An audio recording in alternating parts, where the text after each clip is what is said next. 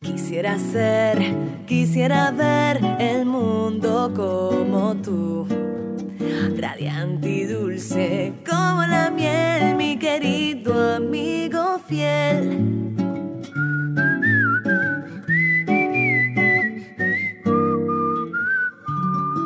Saludos a todas y todos, bienvenidos a este episodio de Tu amigo fiel. En este podcast conversamos sobre nuestras mascotas, cuidado, alimentación, entrenamiento, en fin, de todo un poco sobre nuestros amigos fieles. Les saluda su anfitrión Pete Valle, conmigo está el doctor Jonathan González, director veterinario de la clínica Your Pets Vet Bel Air en Houston, Texas. ¿Cómo estás, Jonathan? Muy bien, muy bien, Pete. Gracias, gracias por hacer todo lo que haces por el podcast. Ya nos va muy bien. Eh, ya varias personas escuchándonos y pues bien motivado, bien, bien contento de, estar haciendo esto. en verdad me gusta más de lo que pensé. Es que uno cuando empiezas a hacer esto, como que te entra la vena y después sientes la ansiedad de seguir haciéndolo. sí, sí, seguro, de seguro. Es algo muy, muy interesante, me encanta. Sí, y ya, ya para la semana que viene tenemos cosas nuevas, así que pendiente los que nos están escuchando. Este, este es nuestro tercer episodio, ya para el cuarto episodio vamos a seguir añadiendo, un par de cositas más y pronto eh, esperamos tener también eh, otros veterinarios y otros profesionales de, del área para que puedan entrevistarlos y conversar con ellos un ratito, que son nuestros, de nuestros planes con este podcast. Sí, no, es, no puedo esperar esa parte, ya, ya pronto vamos a tener un montón de sorpresas. Sí, eh, porque lo que queremos es tener una conversación no solamente con ustedes allá afuera que tienen la mascota, sino también con otra gente que, que trabaja mascotas y, y ver las diferentes perspectivas.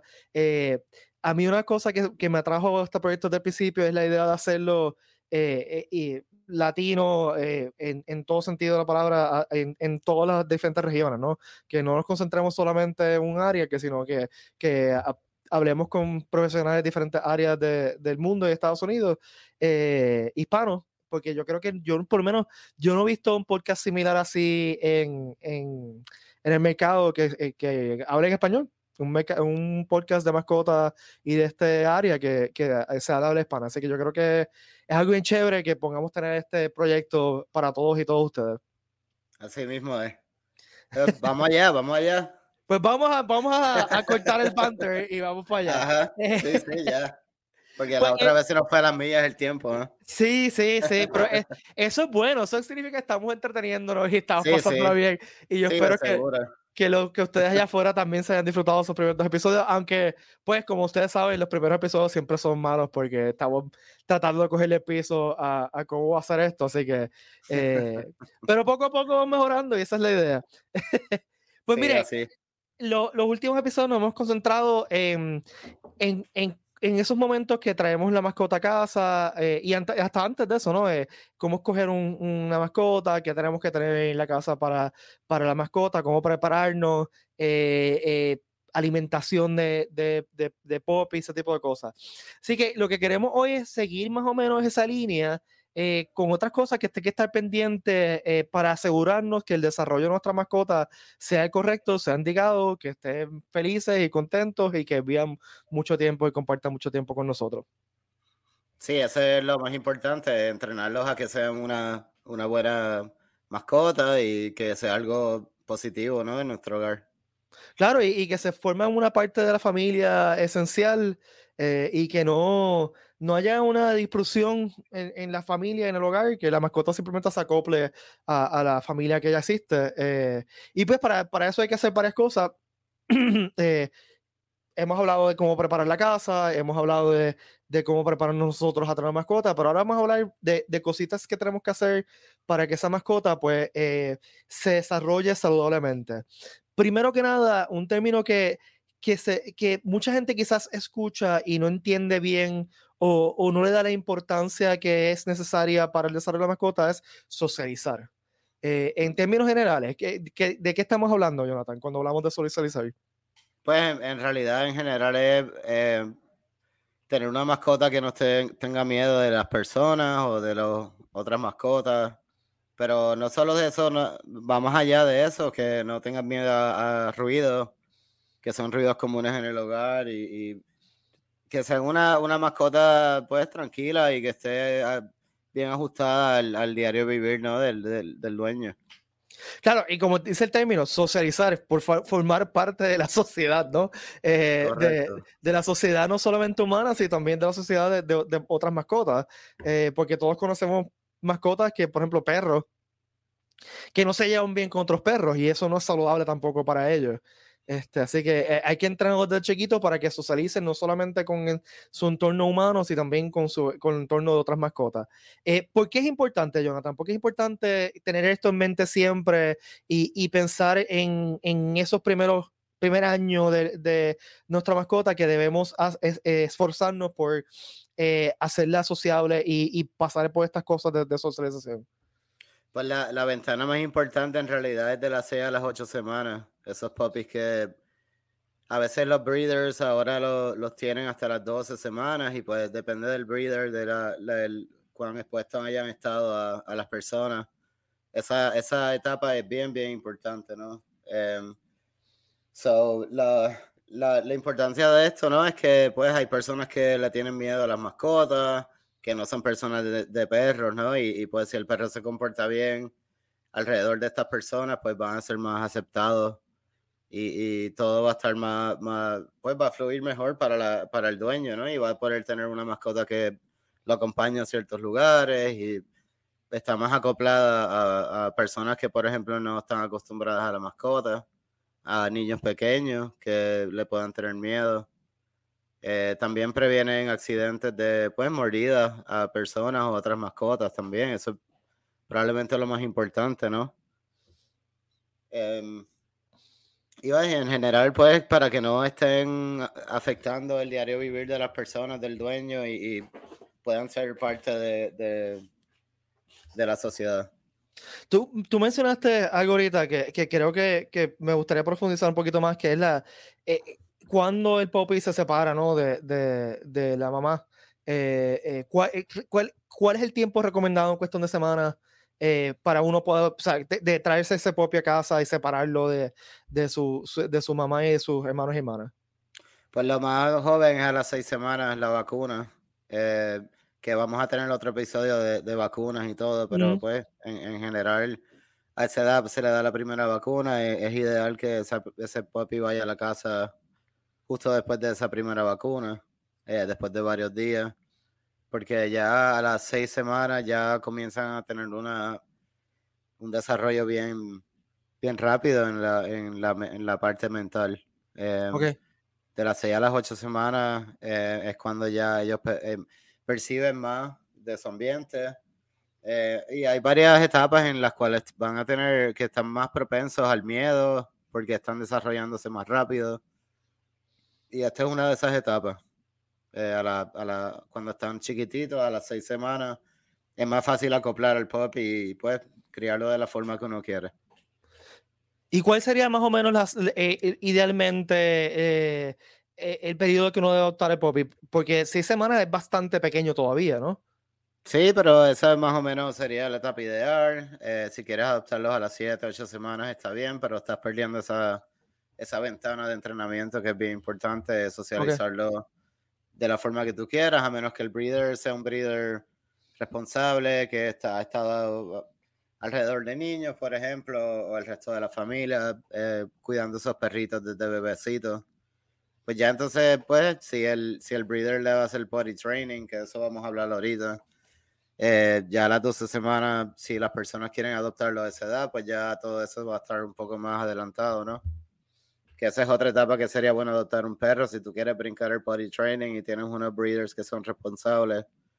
A las 12 semanas sería una, una etapa ideal porque ya se le puede, puede la, vacuna de la rabia también, que es otro, otro bonus. Entonces, ¿cómo socializamos eh, ese perro, esa, ese puppy? ¿Qué tenemos que hacer? ¿Qué, ¿Qué, tenemos que tener en cuenta? O sea, ¿cómo, cómo hacemos ese proceso? Pues mira, lo, importante de los perritos es hacer que las experiencias sean unas experiencias positivas. Y habíamos hablado de, por ejemplo, las visitas al veterinario con diferentes treats y, queso y eh, de esos spread, eh, spread cheese de que vienen las latas. Easy cheese.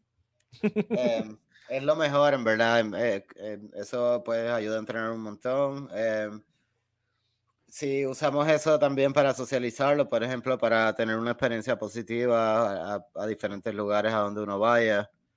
Em, lo bien, algo bien importante también es cómo uno va a llevar el perro a ese lugar, tener un crate, eh, una jaulita segura para ponerlo en el carro, el perrito adentro, eh, o algún tipo de seatbelt o algún tipo de restraint, ¿no? De, tener la mascota amarrada bien al carro, entonces la lleva, por ejemplo, a casa de un pariente que tenga perros vacunados o a un lugar más privado, que no sea un lugar así donde haya muchas mascotas, ¿no? No, no vas a querer llevar al perro de, de ocho semanas al puppy park. Eh, o a la, al PetSmart a comprar, o, a la tienda de perros a comprarle al, al pet shop a comprarle juguetes a las 6, 8 semanas, ¿no? Hasta que ya los vacunes a los 4 meses, que ya va a estar vacunado completamente. Pero si es un lugar seguro, con un pariente que haya tenido, que nunca haya tenido un perro con, por ejemplo, parvo o distemper, eh, que podemos hablar de eso después eh, en el próximo episodio. Pues va a ser un, un, ambiente seguro en que pues, el perrito puede ver otras personas y otros perritos y jugar y, no te, y perderle el miedo, ¿no? y a la que le veas miedo al perrito, le, le das una, una, recompensa cuando vaya a jugar y cuando le diga su nombre y venga, le das un, una galletita, un treat. Y vas recompensando el, el, comportamiento sociable, ¿no? Cuando están así cerca del otro perro, le das unas galletitas a todos, los llevas al baño juntos, ¿no? Que eso ya cuando hablemos del potty training es otra cosa que va a ayudar, tener otros perros alrededor de ellos y ya a las seis semanas, si tienen la primera vacuna, es, seguro hacerlo. Y eso ayuda a socializarlos mucho, en verdad. la, idea es que, sacar el perro que tenga diferentes experiencias eh, que sean positivas, ¿no? Experiencias con otras mascotas, experiencias con otros seres humanos, eh, para evitar que le cojan miedo, ¿no? Sí, claro, ¿no? y si los seres humanos no, no le da miedo al perro, pues el perro se va a sentir más cómodo yendo donde ellos y viceversa, ¿no? Si es un perro que no se sabe comportar y está así todo medio loquito, pues la gente ya de, pasada ya no van a querer estar con ese perrito, a menos que sea un perrito que, vaya lento y se siente, eh, que le enseñes a sentarse, ¿no? Y, no brincarle a la gente, es bien importante su nombre y sentado como un... Em, como un command de, de, pues, de, como un truco, ¿no? Que uno le enseña. Eh, eso ayuda a que el perrito se acostumbre a hacer eso en vez de brincarle a la gente para un treat. Más se acerca a donde la gente y se sientan, ¿no? Eh, eso, eso es bien importante porque, pues, socializarlo no es solo eh, llevarlo a un sitio y que esté con gente, pero que esa experiencia sea una experiencia positiva y que ellos ignoren los ruidos, que ignoren todas las cosas impredecibles, que estén más enfocados en las cosas positivas de esa, de esa salida, ¿no? Y repetirlo, repetirlo mucho, eh, la repetición es lo más importante, ¿no? Sí, esa iba a ser mi próxima pregunta. ¿Cuántas, eh, eh, ¿Cuántas veces o, cuánto debe socializar un, un perrito? Eh, sea, eh, qué sé yo, una vez a la semana o sacarlo a algún sitio, o sea, si hay, o, eh, o, simplemente cuántas veces podamos. Mira, si, si lo sacas a caminar una vez al día, por lo menos, a un lugar seguro, que no haya muchos perros, que los perros estén vacunados, y ves a otra persona, pues eso es un momento que sea, que puede ser diario. Eh, depende del, del, pues, el schedule de la persona, el, la agenda de la, de la persona y si, con de está, una vez a la semana está bien llevarlo a casa de un familiar que uno va a visitar como quiera. Em, yo creo que pues ahí es como uno empieza, ¿no? Y, eh, eh, como que acostumbrarlos a, visitar otros lugares, que no que un sitio solo no es, no es el, lo que pasa todo el tiempo y así en el futuro, cuando sea un lugar nuevo, pues aunque sea un lugar que ellos no saben, es un lugar nuevo y ellos asocian cosas buenas con esos lugares nuevos también.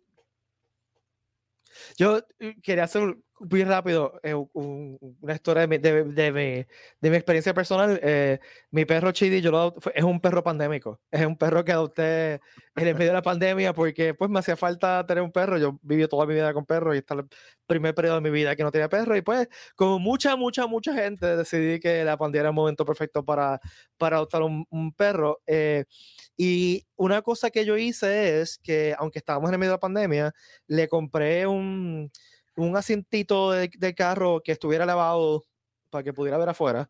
Eh, y, y, lo llevaba todos los domingos a, al patio de la casa de la, de la abuela de mi novia. Eh, porque así podemos estar, podíamos estar libre por la cuestión pandémica, pero al mismo tiempo Él, él, veía gente nueva, eh, perseguía a las palomas que allí, corría como un salvaje, y pues él se acostumbró a, ver otra gente, porque si no, si no llegase por eso, hubiese estado casi un año que el único ser humano que había visto verían a mí, y, y, quizás la gente que cuando lo, lo paseaba por la calle, pero no, no, iba a tener mucha interacción con otra gente. Así que lo que, lo que hacía es que una semana a la semana, todo domingo lo llevaba allí, eh, y la experiencia era bien positiva con él porque, pues, obviamente era un poppy y todo el mundo es un poppy y se derrite.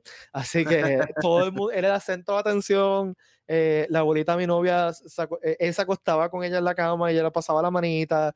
Así que así fue que, que, yo logré, pues, en un momento de, de crisis, ¿no? De, de, la pandemia, donde las cosas se hacen más difícil, interactuar con otros seres humanos era mucho más difícil, pues ese fue mi método de, de, socializar a Chidi.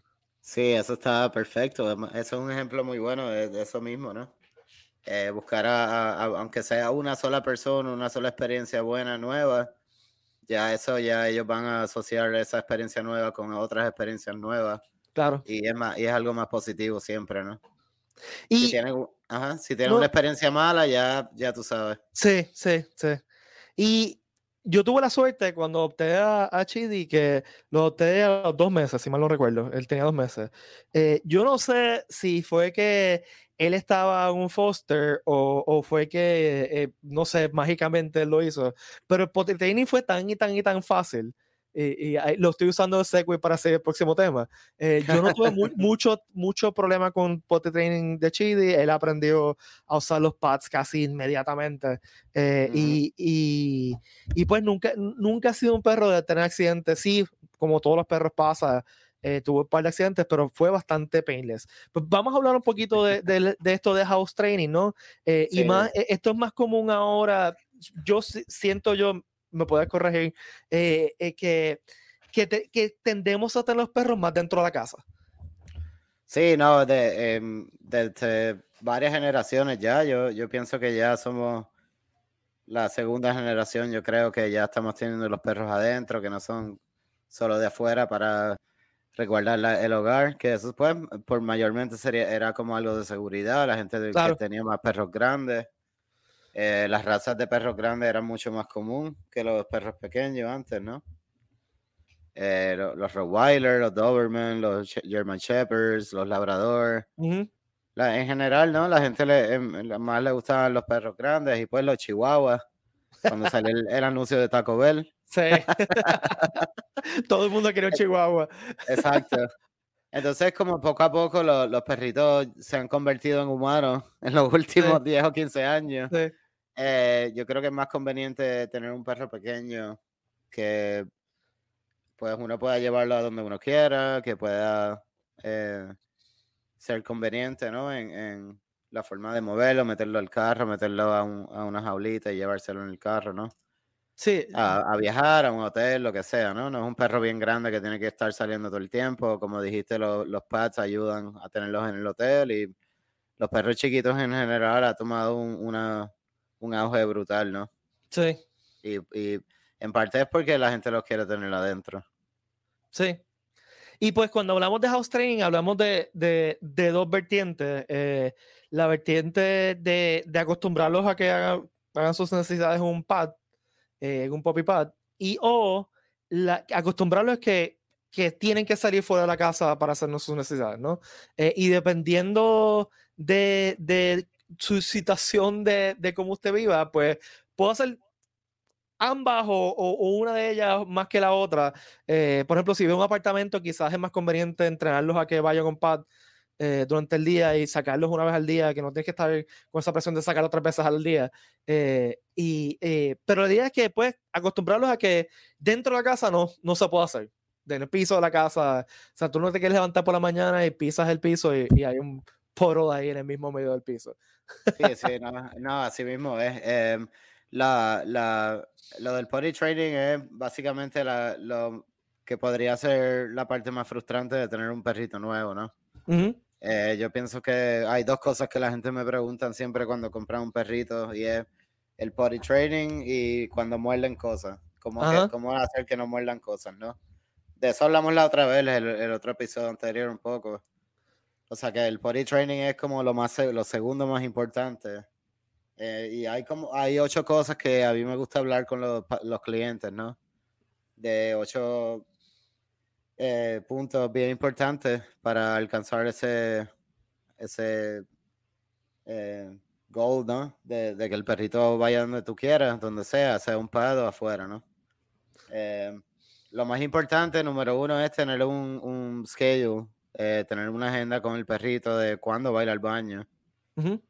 usualmente, obviamente, por la mañana antes de ir al trabajo, cuando llegas por la tarde y después antes de irse a dormir. Son tres veces que la gente usualmente lo llevan afuera, pero pues con perros pandémicos como Chibi, eh, puedes llevarlo afuera cada hora, cada dos horas, más, frecuentemente, o estar más pendiente cuando ellos te dan las señales o cuando ves que ellos van, pues, eh, con ganas de ir al baño, ¿no? Y hay tres momentos importantes, después de comer, después de levantarse de, una siesta o por la mañana y después de jugar. Eh, son momentos en que ellos tienden a ir al baño. Em, pero en general, eh, esas son la, la, agenda que hay que tener con el perrito. Mientras más frecuente lo lleven, mejor. lo otro es que no, no les des mucho tiempo a estar afuera, a cinco minutos y ya lo vuelves adentro. Es para acostumbrarlos em. que lo hagan inmediatamente cuando salga, ¿no? Correcto, sí. Para eso es lo que, que están afuera, más no. No es hora de jugar, ¿no? Es como, como un nene chiquito otra vez, otra cosa más. Eh, la, el lugar a donde van es bien importante, ¿no? Que, que sea consistente. Eh, a veces hay un lugar en el patio que la gente escoge para que el perrito siempre vaya a ese lugar, ¿no? En la misma esquinita, el mismo lugar en el patio, alejado de donde está la gente. No sé, el, el lugar más, más, que más le convenga a usted, ¿no? Em, básicamente es donde, donde va a ir entrenando al perro, a llevarlo allá. A veces la gente tiene un, comando, ¿no? De, que el perrito, ah, ve, al baño, haz número uno, número dos, lo que sea, o una palabra. ya tú te imaginarás. Em, que una palabra para que ellos vayan, ¿no? Y hagan lo que uno quiera.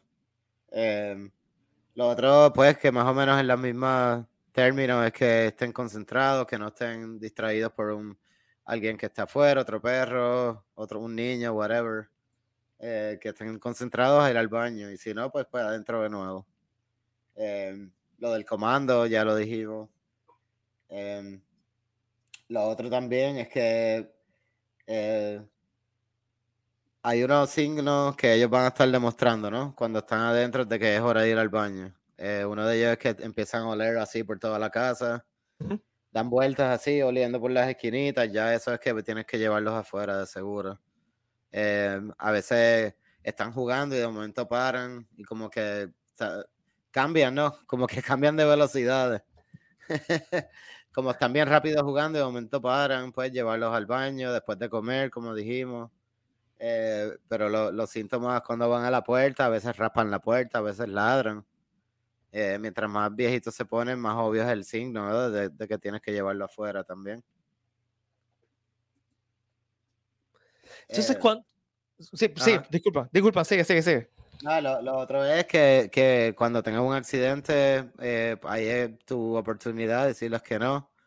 Ya si no, lo ves haciéndolo adentro donde tú no quieres, si encuentras el accidente, no, no, ya es muy tarde, ¿no? Ya ellos no, antes la gente le daba como un periódico y le enseñaba el, el orín o ya eso mejor te das tú mismo por la cabeza porque eso no, eso no, eso no ayuda, eso no funciona. Si lo está haciendo en el momento, ahí sí, ¿no? Eh, y entonces le, le, lo llevas para afuera y que vayan para el baño. Eh, sea que, pues, y ese es el, último punto, ¿no? El punto del periódico, que eso no funciona. Que sí, yo no, nunca eso, eso no, no ayuda para nada ellos una vez van al baño, o sea, eh, como tú dices, que la gente le ponía la, la cabeza encima de, de, de, la caca o el orín, como que eso no se hace, ellos no, ya no asocian lo que está pasando. No, lo, lo, que hay que, que supervisarlo, es lo, el punto importante también, que hay que supervisarlo y estarlo encima de ellos, y cuando lo hagan donde uno no quiere, pues entonces darle el regaño, pero ya, si uno lo encuentra, ya es muy tarde, lo limpias y ya.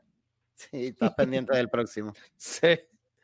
Entonces, ¿cuánto puede aguantar un perro, ah, eh, eh, de, o sea, por ejemplo, de, de ir de, de, orinar? O sea, ¿cuánto tiempo puede estar dentro de la casa que antes de que no necesites sacarlo o, que necesitas ponerle un pad?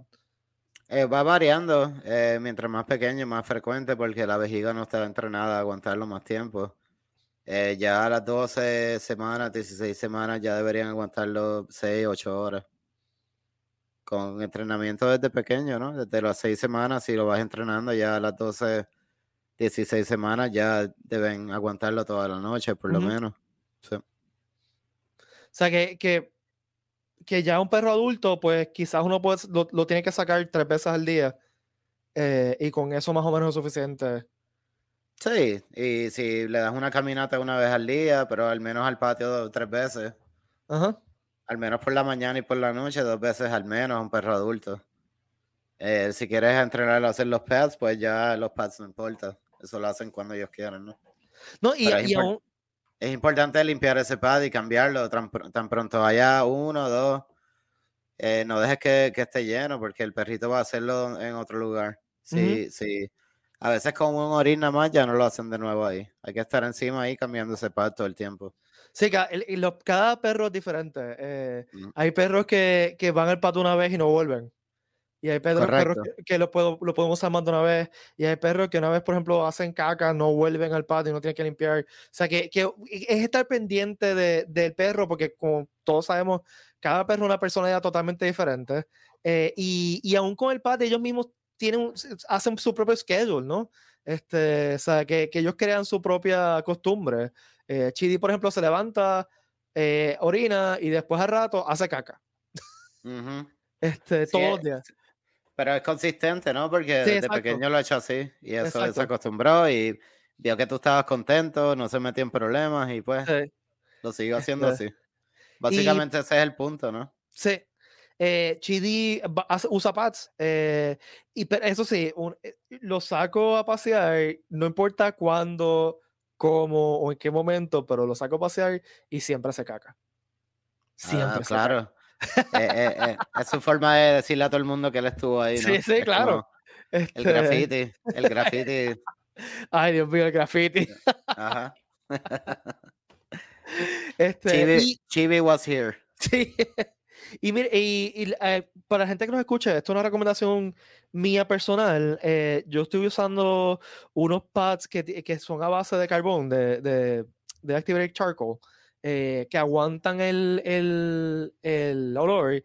Y debajo compré unos pads reusables que se, son unos pads que tú lo metes en la lavadora, entonces pongo eso debajo y el pad de desecharlo arriba porque eso ayuda con el tracking, que, que un problema que uno a veces tiene es que él, él orina, el perro orina y después camina y pisa el orín y, deja las patitas por ahí. Así que mi solución a eso fue hacer, ponerle el pad usable abajo y el pad eh, eh, desecharlo arriba y le ha funcionado súper bien. Él se acostumbró, como yo dije ahorita, yo no tuve que hacer potty training de Chidi, él aparentemente vino entrenado o él entendió el mensaje bien rápido.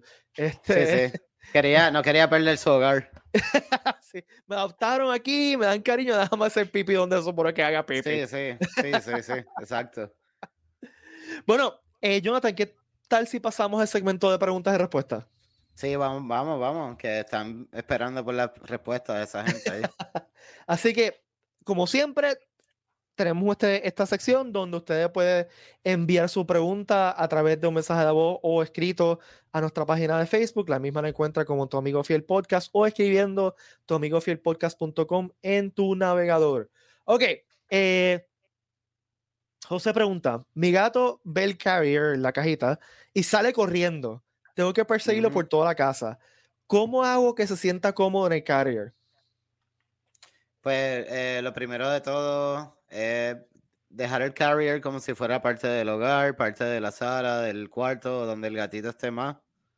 Que sea nada, parte del diario vivir de ese gatito. Eh, meter juguetes, meter de nuevo treats. Siempre los dos, los perros y los gatos, siempre se entrenan mejor con, recompensas, ¿no? Y, la mejor recompensa es comida. Em, el, pues, eh, que sea un lugar contento. algo que está más común ahora son unos sprays de feromonas que se llama Feliway.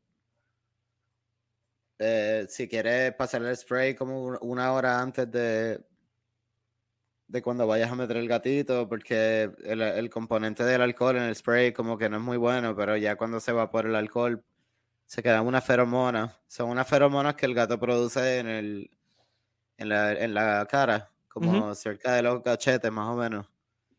Y produce un, olor específico que a ellos les gustan, más o menos como el catnip, que es otro, otra cosa que puedes usar en el, en el crate para que se vaya acostumbrando. Pero esas feromonas Fairly eh, son bien, bien, bien nítidas.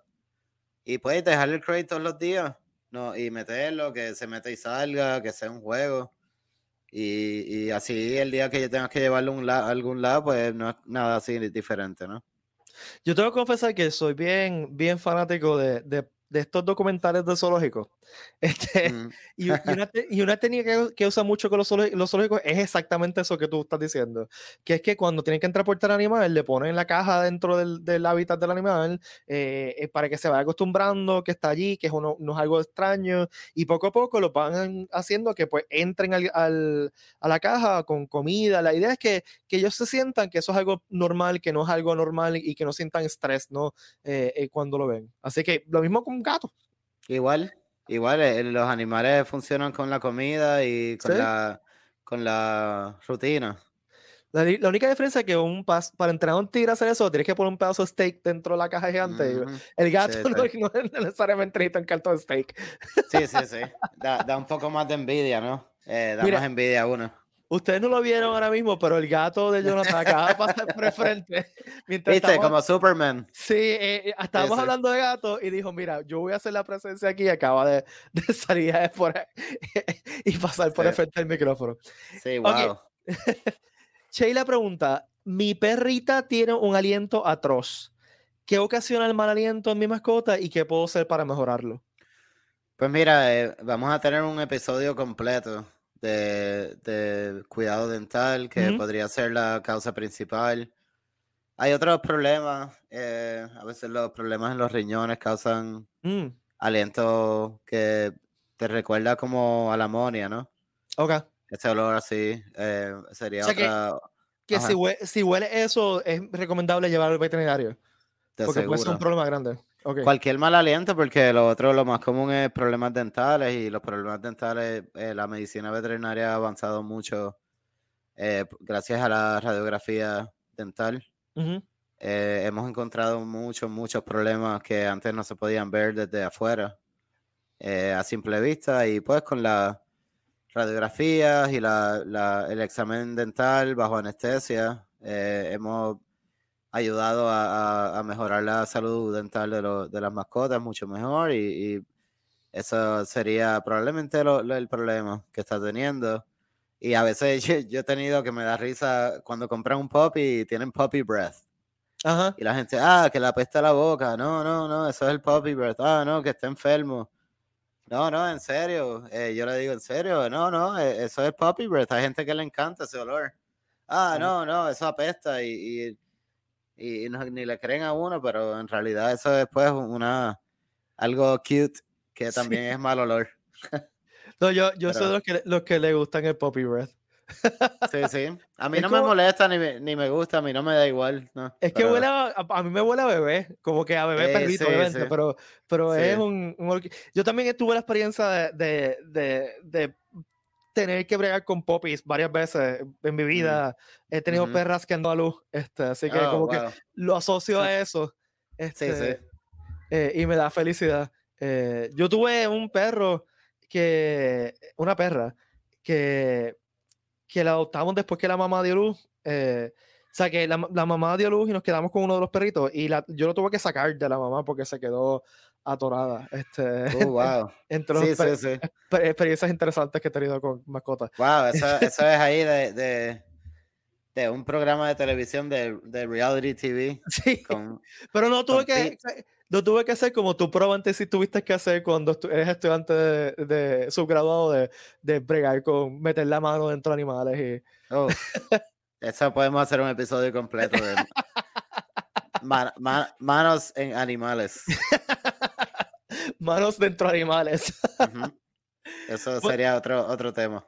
Fíjate, una cosa que me gustaría hacer, que tenemos que hacer en un momento es que simplemente tú nos cuentes historias interesantes de, no solamente de tu carrera como veterinario, también como estudiante eh, de veterinaria, también tú estudiaste este, eh, subgraduado industria pecuaria, o sea que tienes toda una vida bregando con animales y sería interesante que nos hagas cuentos de, de cosas que te han pasado que son graciosas o interesantes. Sí, hay, hay demasiado, demasiado. Podemos hacer un par de episodios de eso, un par de partes, como una, como un, un little eh, season de eso nomás. y probablemente cuando tengamos invitados también le preguntaremos sobre qué historias tienen así interesantes. Sí, esa de seguro es la, la pregunta de la, de la entrevista. Bueno, amigas, amigos, esto es todo el tiempo que tenemos para ustedes hoy. Recuerden que pueden ser parte de este show enviando sus preguntas, sugerencias y comentarios a tuamigofielpodcast.com, tu amigo fiel, eh, tu o búscanos en Facebook como tu amigo fiel podcast.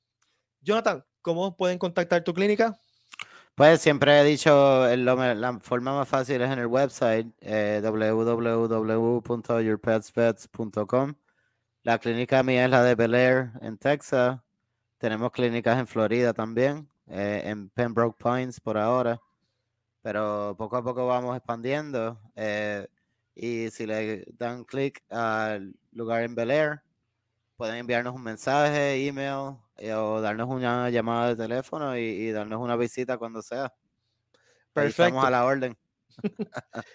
Recuerden suscribirse al podcast y compartirlo con todos sus amigos, familiares y todo el mundo que le interese este mundo de las mascotas. Gracias a todas y todos. Nos despedimos hasta la próxima. Y recuerda que si le das amor a la mascota, será por siempre tu amigo fiel. Nos vemos. Gracias, gracias por su apoyo a todos y gracias Pete por, por siempre estar ahí eh, con los temas interesantes que me trae. un abrazo, cuídate. Un abrazo a todos y todas allá Cuídate, Pete. Bye. Un abrazo. Bye.